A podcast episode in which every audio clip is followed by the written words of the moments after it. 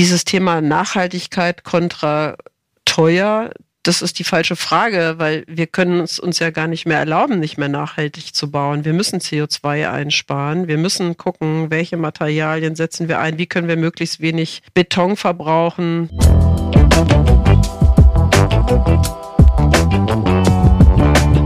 Hallo und willkommen zu einer weiteren Folge unseres Podcasts Hallo Hamburg Stadt neu bauen. Mein Name ist Sabine de Boer, ich bin die städtebauliche Leiterin der IBA Hamburg und in unserem Podcast diskutieren wir unterschiedliche Themen der Stadtplanung und Stadtentwicklung. Zu Gast ist heute Karin Losen, Präsidentin der Hamburgischen Architektenkammer. Karin Losen studierte Architektur und Stadtplanung an der Technischen Hochschule Darmstadt und führt seit 1996 gemeinsam mit ihren Partnern das Büro LRW Architekten und Stadtplaner in Hamburg. Direkt nach ihrem Studio hat es sie nach Hamburg gezogen, wo sie seitdem die Stadt mitgestaltet. Und heute wollen wir über ihre Ideen und Arbeit sprechen.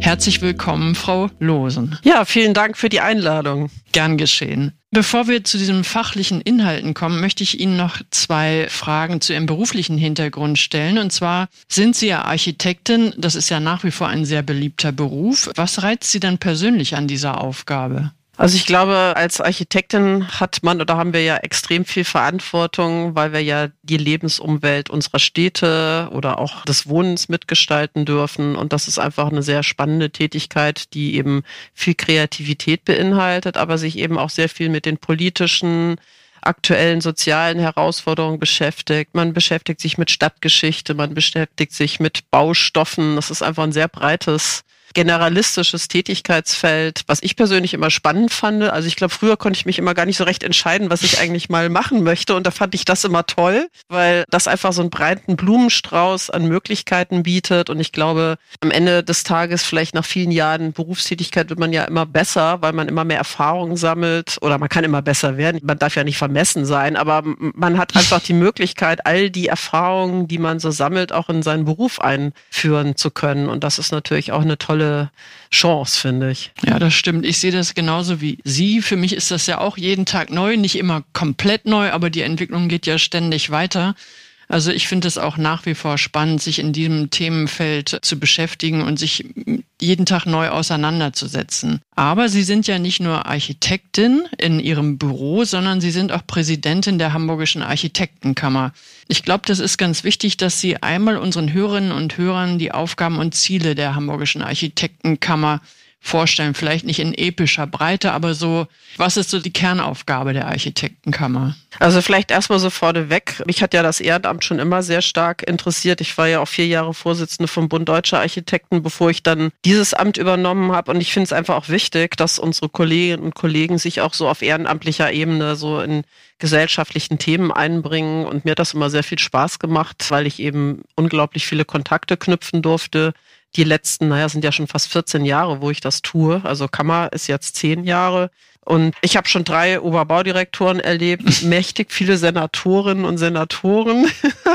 und das ist aber eigentlich gerade, wenn man in so einem Stadtstaat wie Hamburg arbeitet, unheimlich toll, weil man eben mit vielen Protagonisten zu tun hat, die man über Jahre ja kennengelernt hat in verschiedenen Ämtern. Und das macht ja dann erst so richtig Spaß, wenn man ja auch gemeinsam Dinge bewegen möchte. Und das finde ich auf jeden Fall erstmal so eine kleine Randnotiz vielleicht für meine Tätigkeit so. Aber gut, was mache ich da eigentlich? Ja, was machen Sie da eigentlich? Sind da auch junge Architekten? Wie viele Mitglieder hat die Kammer? Genau, also die Architektenkammer hat circa 5000 Mitglieder mittlerweile. Wir sind ja auch schon über 50 Jahre alt. Also wir sind ja auf Grundlage des Hamburgischen Architektengesetzes, was ja 1965 ins Leben gerufen wurde, eine Körperschaft des öffentlichen Rechts. Das heißt, wir machen ja nicht irgendwas, sondern wir sind ja auch ein Organ Organ und sind eigentlich ein Teil sozusagen mittelbarer Staatsverwaltung, kann man sagen. Das heißt, wir haben hoheitliche Tätigkeiten, wir müssen öffentliche Aufgaben erledigen, sind aber auch unabhängig jetzt von Weisungen von übergeordneten Behörden, wie das vielleicht bei anderen Behörden der Fall ist. Aber wir entstehen auch einer Rechtsaufsicht. Also die Behörde für Stadtentwicklung und Wohnen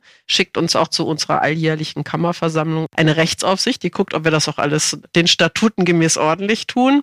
Wir sind aber auch eine Selbstverwaltung. Also unser Berufsstand verwaltet sich ja selbst. Also wir leben, weil, weil Sie fragen, wer macht da mit? Wir leben von der Mitwirkung unserer Mitglieder. Und wir haben diverse Arbeitskreise, wir haben Ausschüsse, die sich mit den unterschiedlichsten Themen eben auch des Planen und Bauens beschäftigen. Und was vielleicht auch wichtig zu wissen ist, wir sind Architektinnen, Innenarchitektinnen, Landschaftsarchitektinnen und Stadtplanerinnen. Also wir haben den breiten Strauß. Und die 5000 Mitglieder haben dann auch tatsächlich all diese Berufsgruppen. Wir sind angestellt, wir sind freiberuflich, wir sind verbeamtet. Also in der Kammer sind auch all diese unterschiedlichen professionellen Hintergründe vertreten. Und ja, wir müssen uns eben einsetzen mit all den relevanten Rechtsentwicklungen. Wir haben politisch, soziale, kulturelle Aufgaben. Wir müssen uns darum kümmern, wie unsere Mitglieder immer qualifiziert werden. Also die Fortbildungsakademie ist bei uns auch ein wichtiges Themenfeld. Mhm. Aber eigentlich ist unsere Hauptaufgabe ja die Baukultur und das Bauwesen zu pflegen und zu fördern. Das ist eigentlich der Punkt eins in unserem Gesetz. Und das tut die Kammer ja auch schon seit vielen Jahren. Wir führen natürlich unsere Planerlisten, also man darf ja nicht irgendwie in die Kammer, man muss ja bestimmte Ausbildungserfahrungen mitbringen und wird dann in die Kammer eben aufgenommen, muss auch Mitgliedsbeiträge bezahlen und dann ist man Bauvorlage berechtigt, wie das ja bei uns heißt. Also dann dürfen wir eben Bauanträge stellen und ja, ja also das Thema Berufspflicht ist halt ein sehr großes Thema. Wir werden auch bei Streitigkeiten mit einbezogen, also wenn sich mal Kollegen nicht verstehen oder es gibt Stress in der Berufsausübung zwischen Bauherr und Architekt oder Planer, ist die Kammer halt auch von Bedeutung. Wir haben eine Sachverständigenliste. Okay. Ähm, Ein breiter Spross, genau. Genau. Wir haben ja auch einen Wettbewerbsausschuss, ja. das heißt, wir beraten auch das Wettbewerbswesen, was auch wichtig ist. Genau, das nehmen wir auch gerne in Anspruch, wenn wir haben ja viele Qualifizierungsverfahren. Genau. Und wenn es darum geht, welches Verfahren wollen wir wählen, sprechen wir auch oft mit der Architektenkammer mhm. und versuchen auch immer im guten Einklang sozusagen das richtige Verfahren zu finden. Ja. Und das klappt eigentlich die Zusammenarbeit sehr gut. Also insofern. Das ist ja schön zu hören. Doch, also meine Erfahrung spiegelt das so wieder. Und ich bin ja jetzt auch schon ein paar Jahre hier. Ja. Insofern finde ich das ein ganz hilfreiches Beratungsgremium auch für uns. So, jetzt haben wir mal Ihre beruflichen großen Hintergrund, auch sehr wichtigen Hintergrund schon mal gehört. Und jetzt mit diesem ganzen Wissen, was Sie haben, schauen wir uns mal so ein paar Themenfelder an, die jetzt so aktuell im Bereich Stadtentwicklung und Architektur sich abspielen. Und das erste ist dieser Spagat oder dieses Themenfeld Neubau und Nachhaltigkeit. Sie wissen ja, dass die IBA lebenswerte Quartiere entwickelt, in denen viel Wohnungsneubau geplant ist. Und jetzt hat die Baubranche gerade mit einer Vielzahl an Themen zu kämpfen, wie Kostensteigerung, Fachkräftemangel, Materialmangel und auch die Kritik am hohen CO2-Verbrauch in unserem Gewerbe. Gleichzeitig haben wir in Hamburg aber auch einen Mangel an bezahlbarem Wohnraum. Und der wird auch immer schwerwiegender. Da stellt sich natürlich die Frage, wie man mit dieser Herausforderung umgeht. Also welchen Beitrag kann zum Beispiel die Architektur leisten, damit zukunftsfähige, gleichzeitig aber auch bezahlbare Neubauten entstehen? Welche Stellschrauben stehen hier zur Verfügung? Na, ich denke mal, wir als Planer sind ja schon auch so ein bisschen für die Zukunft und für die Innovation zuständig. Und wir sind ja eigentlich immer bemüht, neue Wege zu gehen, natürlich auch das Bewährte als Handwerkskasten zu können. Aber für mich sind ja Krisen eigentlich schon immer Chancen gewesen. Und ich glaube, dass wir schon die Stellschrauben haben, das Bauen grundsätzlich mal in Frage zu stellen. Also zum Beispiel erste Frage, welche Standards brauchen wir eigentlich? Also wir leben ja in einer hochzivilisierten und hochtechnologisierten Bauwelt, wo wir gewöhnt sind, in hohen Standards zu leben und zu wohnen, egal ob das nun Schallschutz anbelangt oder Wärmeschutz oder Energiestandards anbelangt. Und ich glaube, dass wir Planer schon immer die Frage stellen, ist das wirklich notwendig? Also wir fahren durch die Welt, wir gucken uns andere Beispiele in anderen Städten an, in Dänemark, wo vielleicht Regenentwässerung etwas einfacher geregelt ist als in Deutschland. Wir stellen die Frage, muss das alles so perfekt sein, weil das kostet auch dementsprechend viel Geld. Also diese Frage, wie viel Standards brauchen wir wirklich? Müssen wir immer den Höchststandard erfüllen? Oder wenn Sie in Belgien oder in Frankreich oder in den Niederlanden Wohnungsbau anschauen, wo wir andere Deckenstärken, andere Wandaufbauten haben, wo man vielleicht auch mal den Nachbarn hört, was ja auch mal nicht unbedingt immer nur schlecht ist. Man lebt ja auch nicht alleine in so einem Haus.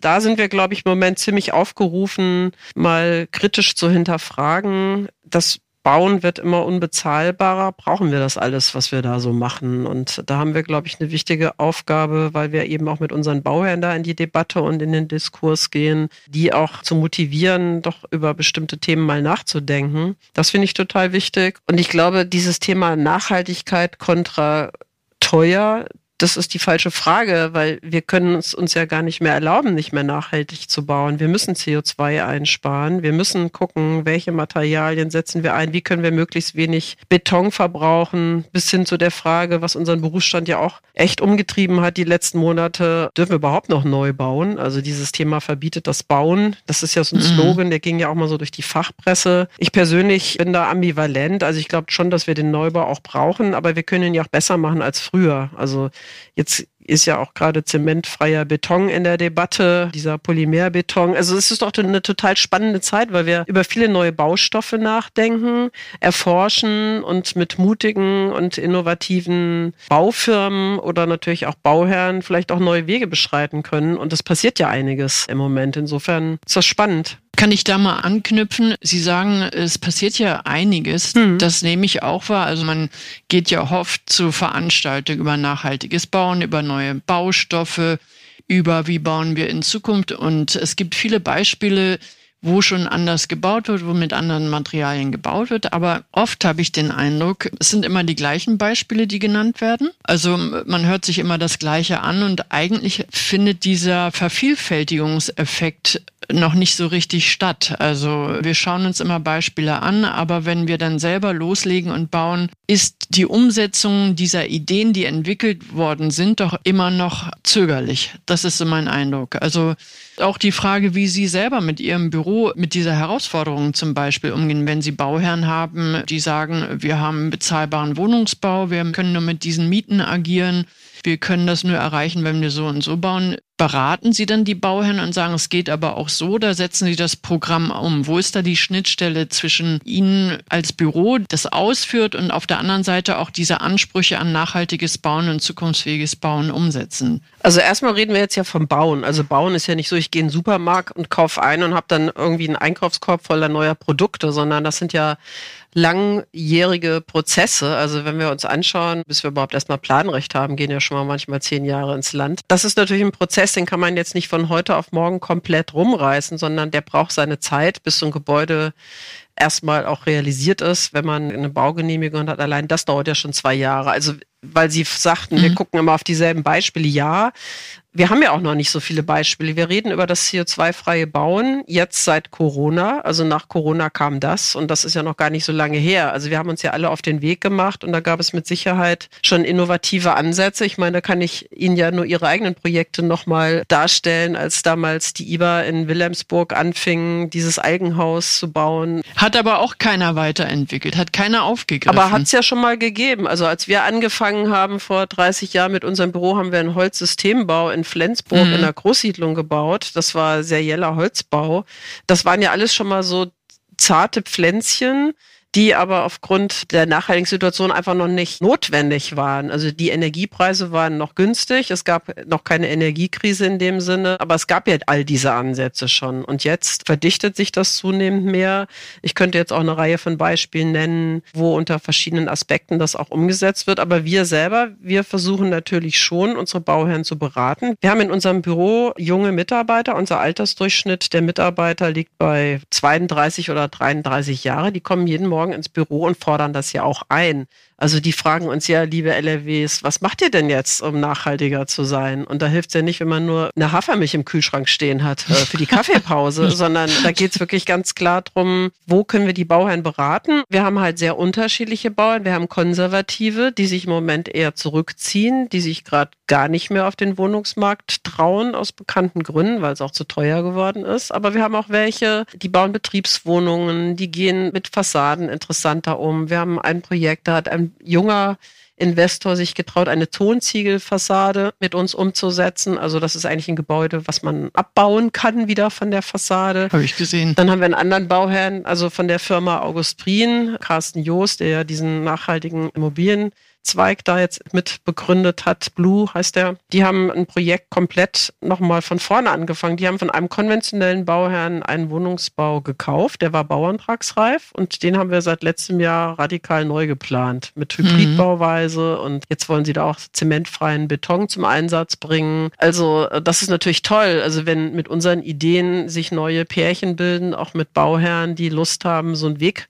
zu beschreiten und ich glaube, was wir im Moment wirklich brauchen, sind mutige Bauherren, an, die auch Chancen und Möglichkeiten sehen und nicht immer nur sagen, oh Gott, das geht alles nicht und das will ich nicht und das kann ich nicht. Und das setzt unheimlich viel Energie frei. Also zum Beispiel bei diesem Projekt für Carsten Joost haben wir komplett neue Grundrisse entwickeln dürfen die waren vorher sehr konventionell und jetzt ist es eben serieller oder systematischer gedacht. Wir haben nur noch einen Bartyp, wir haben sogar mehr hm. Wohnfläche. Hm.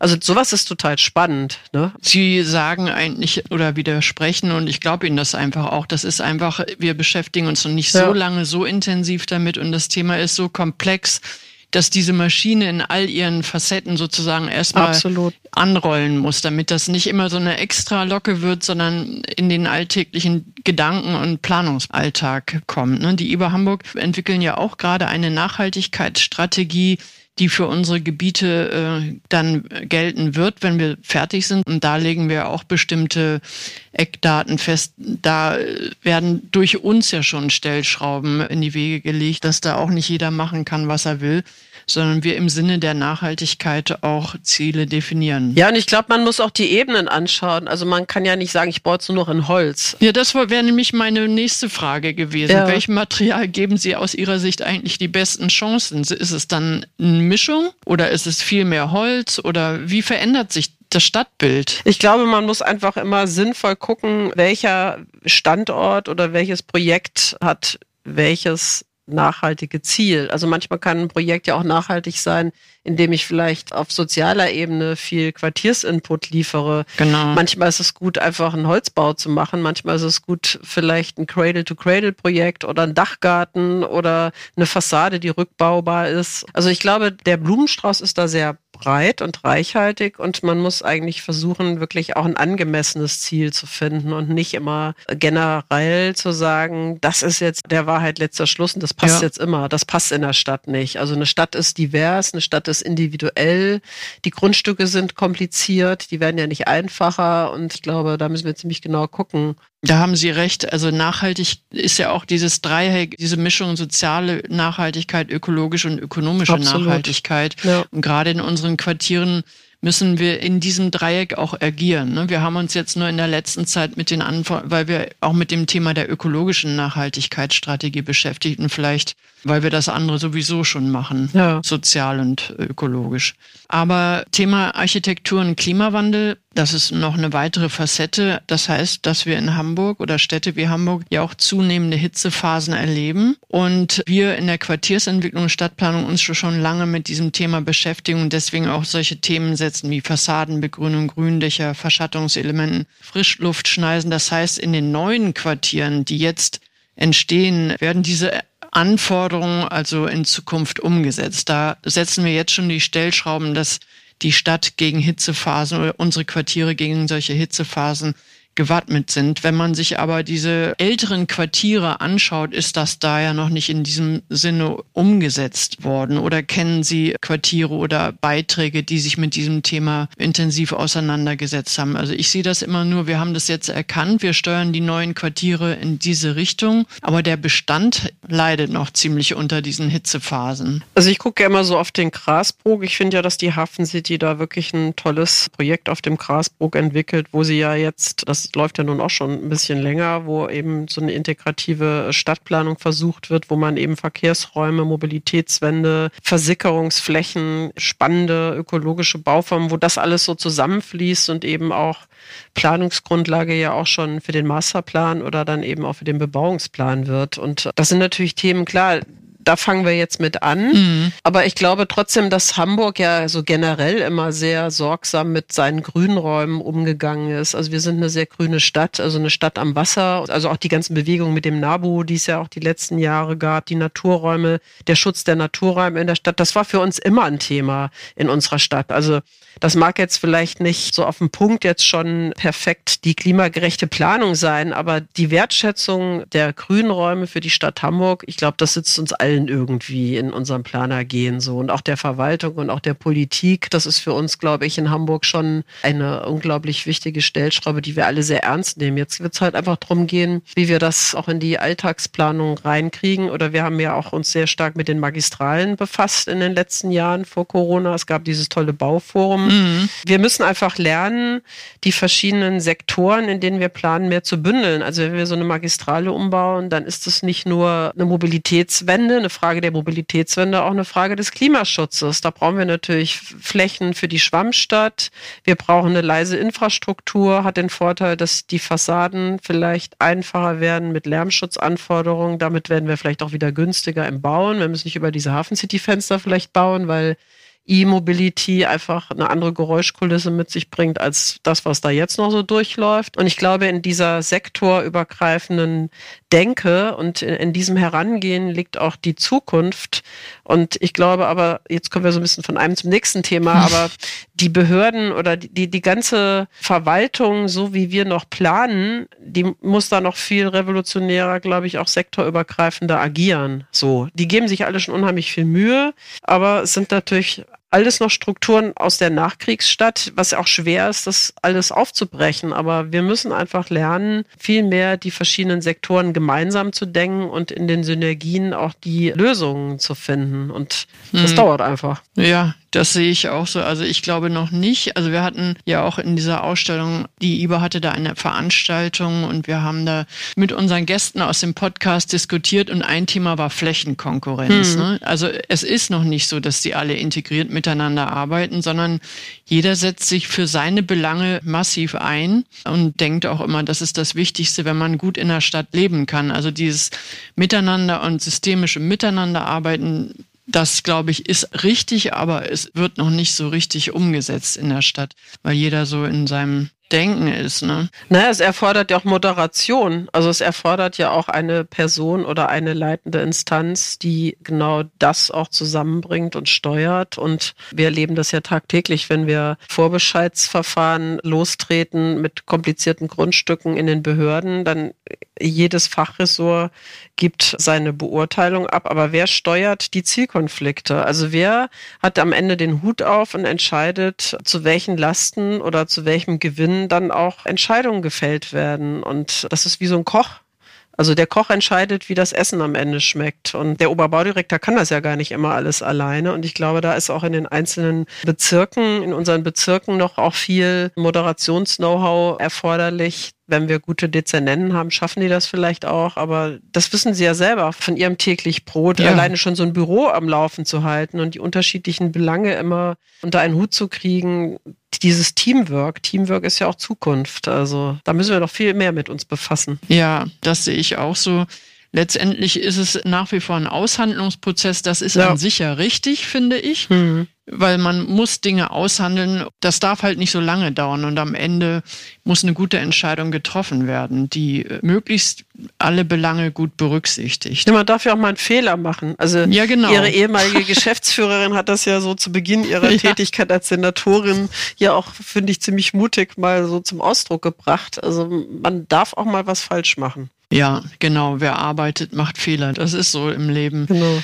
Aber jetzt sind wir wirklich einmal quer durch die aktuellen Themen geritten. Sie sagten vorhin bei dem Thema Klimaschutz, in den neuen Quartieren sind wir gut aufgestellt. Die alten Quartiere profitieren noch von dem, wahrscheinlich von dem hohen Grünbestand. Aber Sie sagten auch das Stichwort Stadt am Wasser. Das ist ja irgendwie für mich immer so ein Thema, wo ich immer denke, Hamburg heißt ja so oft das Venedig des Nordens. Ne? So rühmen wir uns mhm. ja gerne mit unserem vielen Wasser. Aber es gibt so wenig Zugang zum Wasser. Also diese Qualität, die wir in unserer Stadt haben, die ist überhaupt nicht zugänglich. Also es sei denn, man hat ein Segelboot oder man rudert oder man hat eine Barkasse oder was auch immer oder arbeitet im Hafen. Aber dieses, was Städte häufig haben, dass man in der Stadt das Wasser nutzen kann zum Schwimmen, zum Abkühlen. Das wäre so mein Traum, dass man das mal hier als Thema identifiziert, weil das ist so eine Lebensqualität in einer Großstadt. Ist vielleicht ein Thema, das man so am Rande mal mitdenken kann. Ja, ich finde, das ist ein total wichtiges Thema. Also wir haben ja auch das eine oder andere städtebauliche Gutachten erstellt in unserer Büropraxis, auch mit Landschaftsplanern. Wir hatten mal ein Themenfeld, das handelte von Freiräumen in der Speicherstadt und da haben wir genau sowas auch vorgeschlagen. Warum kann ja. man eigentlich das Wasser in der Speicherstadt nicht mehr zugänglich machen und nutzen? Es ist Weltkulturerbe, es ist UNESCO-Weltkulturerbe, da ist ja jeder Steg und jede Platte heilig, alles unter Denkmalschutz. Also aber man kann ja von der Platte mal reinspringen. Das würde ja dem Denkmal nicht schaden. Ja, ne? es ist einfach schwierig, da tatsächlich auch neue Uferzonen zu gestalten oder vielleicht, wenn man so, sagt, man will ja. Wassertaxen wie in Venedig, warum sollte ja. man nicht auch das Wasser als Verkehrsweg mehr der Stadt zugänglich machen? Wäre ja auch eine tolle Idee. Ja, absolut. Und da scheitert man wirklich an vielen denkmalschutzrelevanten Aspekten. Aber ich finde, da dürfen wir auch nicht locker lassen. Das müssen wir weiter einfordern. Und ich fände das ja toll. Also ich kann mir das wunderbar. Vielleicht sollten wir dazu mal ein Bauforum machen. Das genau. hatte ich mir auch gerade überlegt. Wie wie kriegen ja. wir das Wasser besser in die Stadt? Stadt und Wasser. Stadt und Wasser. Sehr, sehr gut. Da werde ich voll dabei. Ja. Das ist echt so ein Anliegen, weil ich schwimme eben auch sehr gerne und ich wohne an der Elbe und muss dann in der Elbe schwimmen, was ja, was ja auch nicht ganz ungefährlich ist und auch nicht ganz nett sozusagen. Ja, und diese, diese Ausstellung von Herrn Höhing über die ganze Stadt, die hat ja auch wieder viele Themen freigesetzt oder hat ja auch zurückgeschaut in die Ära Cossack. Da hatten wir auch so eine ganz spannende Veranstaltung, die nannte sich das ungebaute Hamburg. Und da ging es auch um die alten Bauforen. Und Kossack war ja ein Oberbaudirektor unserer Stadt, der ja immer mutig, der hat, glaube ich, sechs oder sieben Bauforen veranstaltet, mhm. mhm. der unglaublich viele kreative Potenziale eingefangen hat. Das waren ja richtig lebendige Planungswerkstätten, die er damals so ins Leben gerufen hat. Und warum sollte man nicht einfach mal freier wieder seinen Gedanken da lauf lassen? Und ja, ich finde das toll. Ja, auch ein schönes Thema, ne? Absolut immer so ernst, so ja. wir müssen die Welt retten, sondern das ist auch so ein bisschen was Spaß macht, genau. was Fantasie freisetzt, wo man vielleicht ja. auch junge Fachleute, junge Menschen begeistern kann, ja. sich mal anders mit diesem Thema Nachbarschaft, Wasser, Stadt, Land, was wir alles hier haben in unserer schönen Stadt auseinanderzusetzen. also Absolut. gut, dann haben wir ja schon unser nächstes Thema. Ich bin begeistert. ja, dem Wasser kommen wir nicht vorbei in Hamburg. Nee, es ist auch gut. Wir haben in unserem Forum uns auch über das Thema Qualität von städtischen Räumen unterhalten und auch überlegt, worauf kommt es an, damit dichte Quartiere nicht zum Stress werden. Also wir bauen ja irgendwie auch am Stadtrand, die IBA auch mit Oberbillwerder aber wir verdichten ja gleichzeitig auch unsere Stadt und müssen ja auch verdichten, weil wir unsere Ränder auch schonen müssen und den Grünraum bewahren müssen. Aber wenn wir immer dichter bauen, worauf müssen wir achten, dass man trotzdem sich wohlfühlt in diesen dichten Quartieren? Was sind da die Faktoren? Na, ich habe ja schon vor vielen Jahren gesagt, Freiraum ist ja die Kehrseite der Medaille der Dichte. Also die Freiräume müssen einfach hochqualifiziert werden. Der öffentliche Raum, die Angebote, was man da alles tun kann, ob man da nur einfach sich aufhält, ob man da Sport macht, ob man ja schön von A nach B kommt, ob man die Stadt der kurzen Wege hat, also ob man die Mobilitätswende hat. Also ich glaube, dass wir viel mehr noch den Fokus auf qualifizierte Freiräume richten sollten. Und wir erleben jetzt ja auch gerade, welche Gewinne das der Stadt bringt. Also wir haben ja schon einige Quartiere, die die Mobilitätswende ja schon etwas mehr vollzogen haben als andere. Also unser Büro selbst ist ja in Ottensen. Da hatten wir ja auch dieses Pilotprojekt, dieses autofreie mhm. Ottensen. Und das hat ja unglaublich viel bewirkt. Also es hat natürlich auch negative Folgen gehabt, dass der ein oder andere Laden zugemacht hat, weil er gesagt hat, die autofrequentierten äh, Nutzer können nicht mehr kommen. Aber es ist toll, wenn man da sich jetzt auffällt. Die, Gastronomie hat sich nach außen entwickelt. Es ist leiser geworden. Die Menschen haben sich einfach die Straßenräume als Freiraum angeeignet und wir haben unheimlich viele Kinder in Ottensen. Das ist ja eine tolle Sache. Und ich war jetzt gerade am Wochenende in Paris. Ich war wirklich viele, viele Jahre da nicht mehr. Früher war ich sehr häufig da.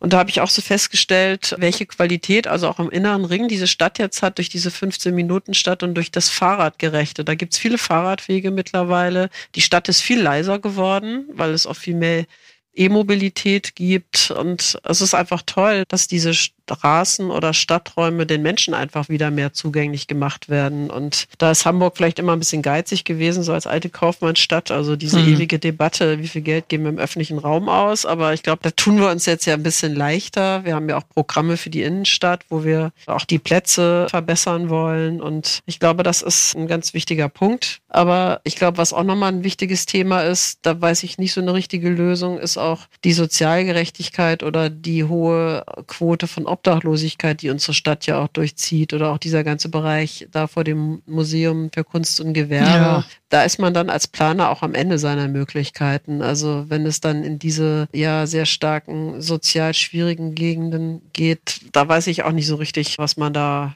verbessern kann. Also da haben wir noch viele Aufgaben. Ja, da hilft, glaube ich, auch kein gut gestalteter Freiraum. Ja. Da braucht es viel mehr, um dieses Thema sozialverträglich irgendwie zu lenken und zu steuern. Aber ich habe verstanden, dass man Dichte nur bauen kann oder umsetzen kann, wenn auf der anderen Seite auch die Freiräume qualitativ gut gestaltet sind, ja. dass man immer aus dem dichten Raum kommt, aber dann auch den Zutritt hat zu einer gut gestalteten Grünfläche oder einem Platz, also immer diese Dichte verlassen kann und dann nicht anderthalb Stunden weiterfahren muss, sondern möglichst irgendwie auch um die Ecke gehen kann und da unter einem Baum sitzen oder auf einem Platz sitzen kann. Also diese Kombination ist es. Ne? Genau, die Stadt der Weite. Ich meine, die Qualitätsoffensive Freiraum, das hat ja die Behörde für Stadtentwicklung und Wohnen ja auch schon vor Jahren vorangetrieben. Und wir haben ja in der Architektenkammer einen Atlas der Weite entwickelt, was ich auch ein sehr spannendes Produkt finde. Der untersucht weite Räume in der Stadt, also der versucht in verschiedenen Ebenen herauszufinden, wo weite Potenziale in der Stadt sind. Das sind bestimmte Sichtachsen, das sind bestimmte Aussichtspunkte. Also das Thema Weite, das kann man doch viel mehr qualifizieren und man kann auch mal die Stadt ein bisschen aufräumen und alte, verwachsene Sichtachsen wieder neu herstellen. Da haben wir unheimlich viel Potenzial und da müssten wir uns einfach ein bisschen nochmal mehr mit beschäftigen. So. Oder auch die ganzen Dachterrassenebenen. Also wir nehmen die Stadt ja auch sehr stark aus höheren Perspektiven wahr. Da geht ja auch noch vieles, so wie man auch Freiraumqualitäten da mit einbringen kann. Ja, das finde ich ist auch ein schönes Thema, das mal weiterzudenken und zu gucken, welche Qualität kann man dadurch schaffen in der Stadt. Ja. Letztes Thema, und zwar klimagerechter Stadtumbau. Da geht es ja nicht nur um Wohnungsbau, sondern auch in Hamburg und in allen großen Metropolen um die Umsetzung der Mobilitätswende und diese ganzen verkehrsberuhigenden Maßnahmen. Und ich erinnere mich, dass Sie in einem Interview gesagt haben, dass Sie sich total darüber ärgern, über diese unflätigen Einbauten, wie zum Beispiel Ladesäulen, Blumenkübel und alles das, was da im öffentlichen Straßenraum rumsteht. Und dass sie, also wenn sie eine Abrissbirne ansetzen dürften, würden Sie diesen ganzen Krempel aufräumen und ein einheitliches Design für gut gestaltete Straßenräume entwickeln. Wie sähe das denn aus? Also ich würde, glaube ich, erstmal ein Top-Büro damit beschäftigen, vielleicht wirklich mal so ein ja. zusammenhängendes Gestaltungskonzept für all diese Mobilitätsbauwerke zu schaffen. Und ich finde auch immer, dass die Infrastrukturwende oder die Mobilitätswende auch eine Frage der Baukultur ist. Also wenn wir so ins in die Jahrhundertwende blicken, 19. bis 20. Jahrhundert, welch immens tolle Verkehrsbauwerke da auch äh, mit welcher hohen Gestaltungsqualität entstanden sind, dann finde ich, sind wir eigentlich wieder an so einem Zeitpunkt anbelangt, wo wir uns diese Bauaufgaben auch unter baukulturellen Aspekten mal vorknüpfen sollten. Und es gibt ja auch tolle Bauwerke. Also die neue UN-S-Bahn-Station von GMP mhm. Elbbrücken ist ja auch, das ist natürlich vielleicht auch so ein Paradebeispiel, aber das betrifft ja auch die ganzen Themen im Kleinen. Also wenn ich von meinem Büro zum Altonaer Bahnhof gehe, dann möchte ich einfach nicht mehr über Verkehrsbügel oder irgendwelche Stolpersteine fallen, sondern ich möchte einfach das Gefühl haben, ja, da hat jemand sich richtig was Schönes ausgedacht und es macht einfach Spaß, es zu benutzen. Und es ist eine Familie von Ladesäule, Papier, Abfallbehälter, Sitzbank, Beleuchtung. Und nicht in jedem Quartier passiert wieder was Eigenes, sondern es ist eine ernstzunehmende Gestaltungsaufgabe für die Stadt. Und ich glaube, das hat dann auch was mit Wertschätzung zu tun, wenn die Dinge schöner gestaltet sind, dann werden die auch anders wertgeschätzt und dann entsteht vielleicht auch weniger Vandalismus. So. Ja, aber mir ist das, ich habe das ja bei Ihnen gehört und erst mit Ihrem Interviewbeitrag habe ich mir mal diesen Fokus auf diese Straßen gelegt. Also Sie haben völlig recht, das ist ein ja. völliges Wirrwarr an kleinen Dingen, die da rumstehen und die einen dazu leiten, nicht mehr zu parken, darum zu gehen, das Fahrrad da hinten abzustellen, mein Auto da aufzuleiten. Das ist wirklich auch mal eine Aufgabe für die Zukunft. Das könnten wir dann auch nochmal weiter bewegen. Absolut. Okay, zweites Thema. Okay. So, und jetzt letzte Frage an Sie. Hamburg ist ja auch Ihre Heimat. Wünschen Sie sich noch persönlich was für Ihre Stadt oder finden Sie Hamburg ist einfach schon sowieso super? Also ich bin natürlich großer Fan von Hamburg, sonst wäre ich ja niemals so von meinem Studium aus Darmstadt hier in diese Stadt gekommen. Also ich glaube, dieses, dass wir noch mehr miteinander wirken, das wünsche ich mir. Also mhm. wir haben so tolle, engagierte Player in unserer Stadt, in den Verwaltungen, in der Politik auch oder unter den Bauern, unter den Planern. Also ich finde, dieses gut Zusammenwirken ist wirklich ein wichtiges Thema. Jetzt gab es ja auch wieder die große Veranstaltung von dem Bündnis für das Wohnen letzten Montag, wo die ganze Wohnungswirtschaft wieder zusammenkam alle haben wir Probleme gerade. Auch unsere Büros, die sind im Moment richtig am Schwitzen, wie sie die nächsten Jahre auch vom Auftragsvolumen sicher bewältigen können. Aber ich glaube, wir müssen mehr zusammenwirken, uns an Tisch setzen und gemeinsam versuchen, noch kreativer zu sein und die Prozesse verantwortlicher noch mitzusteuern. Also dieses, das ist echt eine Qualität von Hamburg. Also das hatte ich vorhin noch vergessen zu erwähnen, die Architektenkammern. Jedes einzelne Bundesland hat seine Kammer. Wir haben die Bundesarchitektenkammer, die ist ein Verein, wo jede Länderkammer sich rein organisiert, um auf Bundesebene aktiv zu sein. Und da merkt man, wie unterschiedlich auch die Länder sind. Und wir haben echt die hohe große Kunst des Stadtstaates. Wir haben kurze Kommunikationswege, wir kennen uns irgendwie ja alle und da finde ich, sollten wir das auch noch viel mehr einsetzen, dass wir da gemeinsam auch zu Themen wirken und zusammenkommen und Ideen entwickeln und das würde ich mir einfach noch ein bisschen mehr wünschen. Ist jetzt kein baulicher Wunsch, mhm. ist vielleicht eher ein prozessartiger Wunsch, aber den finde ich schon ziemlich wichtig. Also eigentlich so ein besseres Miteinander, eine neue ja. Planungskultur, genau. nicht immer jeder gegen jeden genau. und warten und meckern und ja, das kann ich nachvollziehen. Das macht ein bisschen müde auf Dauer, wenn man ja. das immer so angeht, konventionell. Aber da haben wir doch wirklich schöne Themen gefunden, die wir weiter bearbeiten können. Absolut.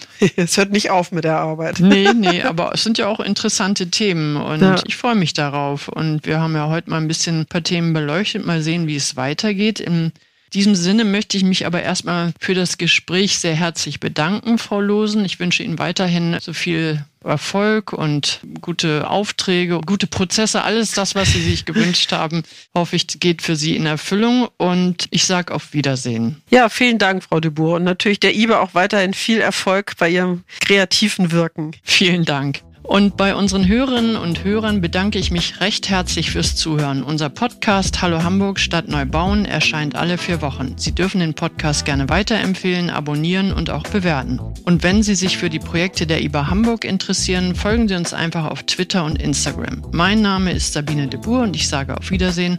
Bis zum nächsten Mal.